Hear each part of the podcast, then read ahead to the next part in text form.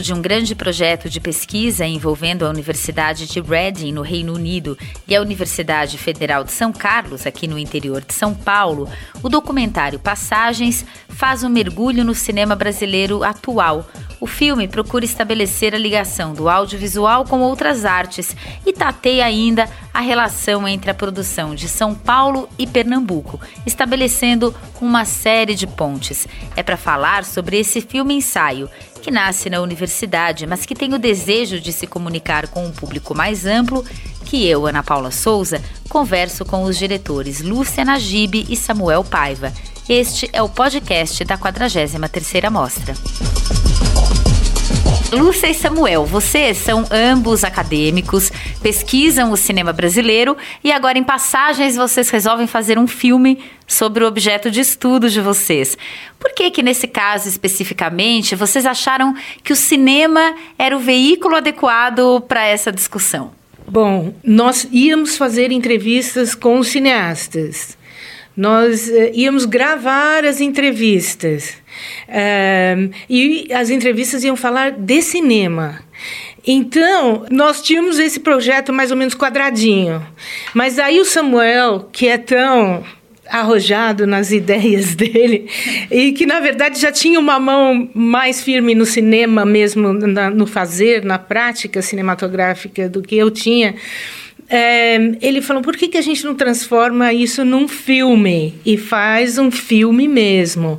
Foi ele que empurrou, quer dizer, graças ao Samuel, isso se transformou no cinema. O que ia ser um trabalho acadêmico mais tradicional, digamos assim, se transformou num filme. É, na verdade, graças a Lúcia também, porque quando eu sugeri a ideia, ela imediatamente achou que isso seria bacana, que trazer o resultado da pesquisa na forma de um filme, a gente conseguiria ter um público muito mais abrangente para aquilo que a gente já estava pesquisando. Então ela bancou esse projeto desde o início, no sentido de é, se empenhar ao máximo para que a gente conseguisse esse resultado que vai ser visto agora aqui na Mostra Internacional de Cinema de São Paulo. E eu acho que isso é bacana nesse sentido, que a gente na universidade trabalha muito, tem muita pesquisa e o resultado dessas pesquisas precisam chegar a públicos mais abrangentes. Então, essa é uma das formas que a gente compreendeu que poderia justamente chegar a públicos mais abrangentes, trazer o resultado da nossa pesquisa como filme para que todo mundo pudesse assistir e compreender o que a gente está trabalhando. Acho que vale a pena a gente contar agora, para quem estiver nos ouvindo, qual é o ponto de partida desse filme? Qual é a pergunta dessa pesquisa e depois até no que o filme se transformou, né? Que eu tenho a sensação de que ele parte de uma pergunta, mas ele próprio vai ganhando outros caminhos ali no meio da condução. Então, é, a pergunta inicial é, que pertence a um projeto muito mais amplo do que simplesmente esse filme, é podemos reescrever a história de um cinema nacional como o cinema brasileiro, não apenas focalizando o, a mídia cinematográfica, mas todas as mídias envolvidas no fazer do cinema, isto é, música, literatura, poesia, pintura, teatro, rádio, televisão, o cinema é uma mistura de tudo isso. O, o cinema, como diz André Bazin, é um meio impuro, é, por natureza ele eh, sozinho não existe, ele depende de todas essas outras mídias. Então, isso deu origem a um grande projeto que se chama Projeto Intermídia, que liga as universidades de Reading, no Reino Unido, e a Universidade de São Carlos, eh, no Brasil. O Samuel é filiado à Universidade de São Carlos, ele é professor lá. Eh, eu sou professora da Universidade de Reading e nós fizemos esse projeto bilateral que foi financiado por uma agência britânica que corresponderia assim a CAPES no Brasil, se chama AHRC, Arts and Humanities um, Research Council, e a FAPESP aqui uh, em São Paulo. E, e o filme derivou disso aí, mas no nosso projeto original não havia financiamento para um filme, né? Então, uh, o, o cinema virou uma linguagem hoje que todo mundo tem acesso, porque até criança de 5, 6 anos está fazendo o seu filminho e tem canal no YouTube. Então, é, nós resolvemos, achamos que, e na verdade, saíram muitos filmes desse projeto de curta-metragem. O nosso é o único de longa-metragem. E nós, é, então, a, a Universidade de Reading, que busca patrocinar o impacto, essa coisa que o Samuel falou, essa ponte entre a universidade e a sociedade em geral, é, fazer com que os resultados da nossa pesquisa afetem não apenas outros acadêmicos, mas a sociedade como um todo, é, botou um, uma, um prêmio, uh, um esquema uh, uh, disponível para nós acadêmicos e nós fizemos um pedido para financiar esse filme com a expectativa de que ele teria um impacto social. É, e, por sorte, nós ganhamos esse prêmio, né? De, de 20 mil libras, que não é nada para um, um, um filme. E também roubamos um pouquinho da, do dinheiro da HRC, que havia, e mais a boa vontade de todo mundo que trabalhou por muito, muito pouco no filme, né? Então, é um cinema independente, mas que teve, graças a Deus, e nós precisamos reconhecer aí a colaboração da Universidade de Reading na, na feitura desse filme e também da HRC. É, e uma coisa legal desse projeto é como o cinema impacta a realidade, né? A Lúcia é uma pesquisadora dessa perspectiva de compreender o cinema na, na relação com o real, né? na relação como a sociedade se organiza politicamente. E no caso do projeto Intermídia, a parte que nos coube de trabalhar juntos dizia respeito à relação entre cinema e música em Recife, nos anos 90, quando surgiu o Mangue Beat, isso modificou muito a cidade, os artistas todos se mobilizaram, e a partir do, da música, o cinema também ganhou uma força muito grande. Isso a partir de uma situação que era, naquele momento, a cidade também em crise. Então foi a arte, foi o cinema, foi a música, foi a, a união daqueles artistas que fez esse cenário mudar completamente, né? E daí a gente percebeu que existia uma conexão muito grande com os artistas de São Paulo também. Isso acaba sendo uma parte importante do filme, né? Um sentido forte que emana do filme é o dessa relação entre São Paulo e Pernambuco. Então, isso foi algo que vocês foram também sentindo a força disso ao longo da feitura dessa pesquisa mesmo? É, inclusive porque eu sou de Recife, eu sou pernambucano, a Lúcia é de São Paulo, é paulistana. Então a gente mesmo, nós mesmos, é, nos identificamos, somos parte dessa relação é, Recife-São Paulo como uma conexão que passa pelo cinema, que passa pelas artes e que envolve uma turma super bacana que está no nosso filme, né? Aqui de São Paulo, Fernando Meirelles, a Tata Amaral, é, a Vânia Debs, Beto Brant. Em Recife, uma turma fantástica, é, Lírio Ferreira, Hilton Lacerda, Paulo Caldas, Marcelo Gomes, Renata Pinheiro, Adelina Pontual, Ana Farache, João Vieira Júnior. Tem uma turma muito bacana dialogando.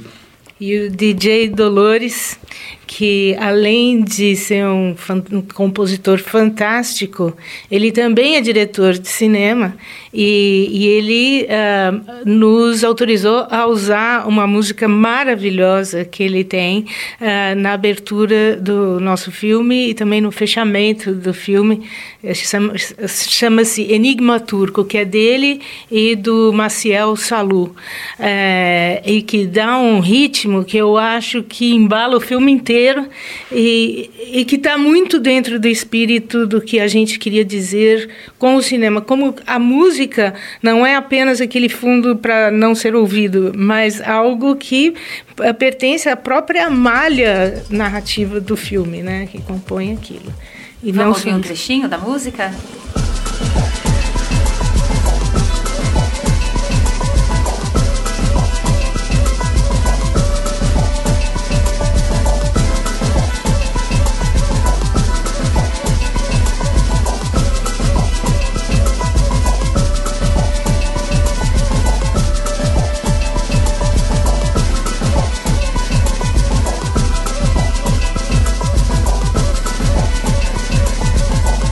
E também complementando um pouquinho isso que o Samuel falou, um, na nossa pesquisa, quando nós, eh, para mim, a coisa interessante da passagem, a razão do título de algo que foi primeiro um ensaio escrito com muita teoria por trás e depois se transformou nesse filme, é, foi observar que os diretores que recorriam a outras mídias além do cinema, faziam isso para ter um acesso mais direto à realidade. Uhum. Se você pensa num filme do Paulo Caldas, como o Rap do Pequeno Príncipe contra as Almas Cebosas, você vê que foi o rap que o levou àquela comunidade do Alto do Zé do Pinho, onde existiam criminosos colecionando é, verdadeiros matadores colecionando matanças no seu é, currículo e outras pessoas cujo currículo era fazer o bem através da música. E ele contrasta essas duas pessoas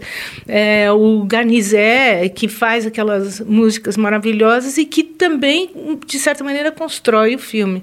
Você vê um cineasta como Fernando Meirelles em São Paulo é, que não tinha uma intimidade com as favelas do Rio, era um outro é, ambiente, que não é o dele, que é uma pessoa que vem de São Paulo, é de outra classe social.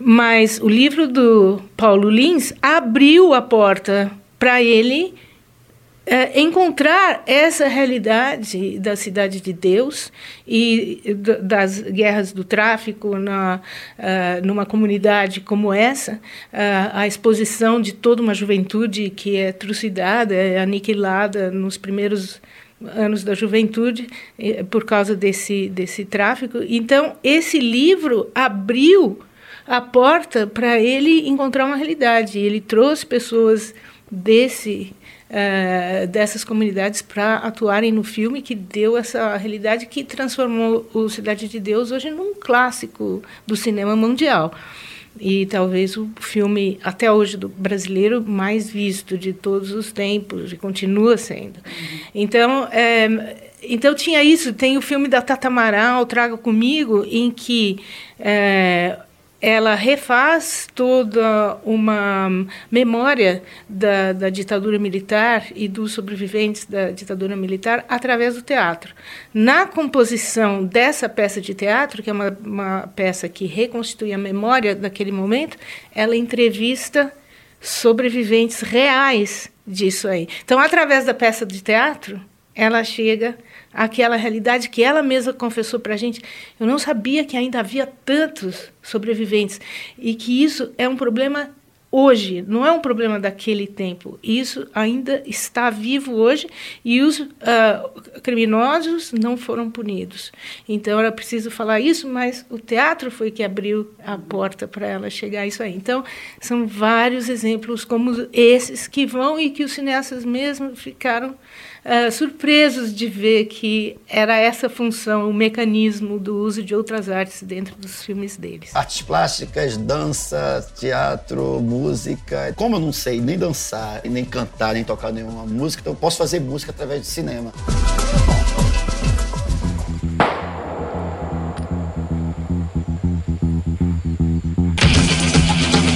A gente queria que a música ela dialogasse com a imagem mesmo.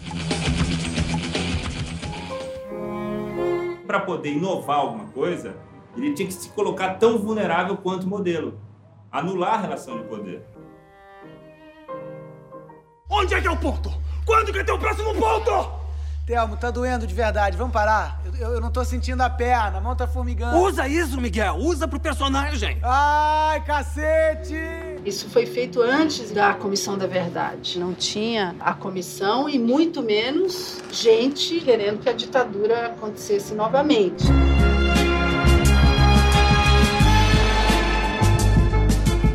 Todas aquelas fotos, elas são exatamente quando eu estaria com a câmera 47 anos depois. O fato do, do livro ter sido escrito dentro da Cidade de Deus por uma pessoa que conhecia os personagens é uma verdade que isso acabou chegando no filme. Eu acho que já existe um processo poético no, na, na, própria ideia do fazer cinema. Como que pedindo bênção a Deus, na hora que está lendo o poema, chegou oito viaturas da polícia militar para prender Andy. Umas pessoas tinham visto do prédio, estavam fazendo uma denúncia de atentado ao pudor. É real, na verdade, é, tá vendo a realidade? Tá vendo? Essa mistura, essa coisa, eu acho que é o primeiro encontro a que eu me proponho, né? Esse encontro entre a ficção e o documental. Justamente para romper essas barreiras que né, criar essa passagem.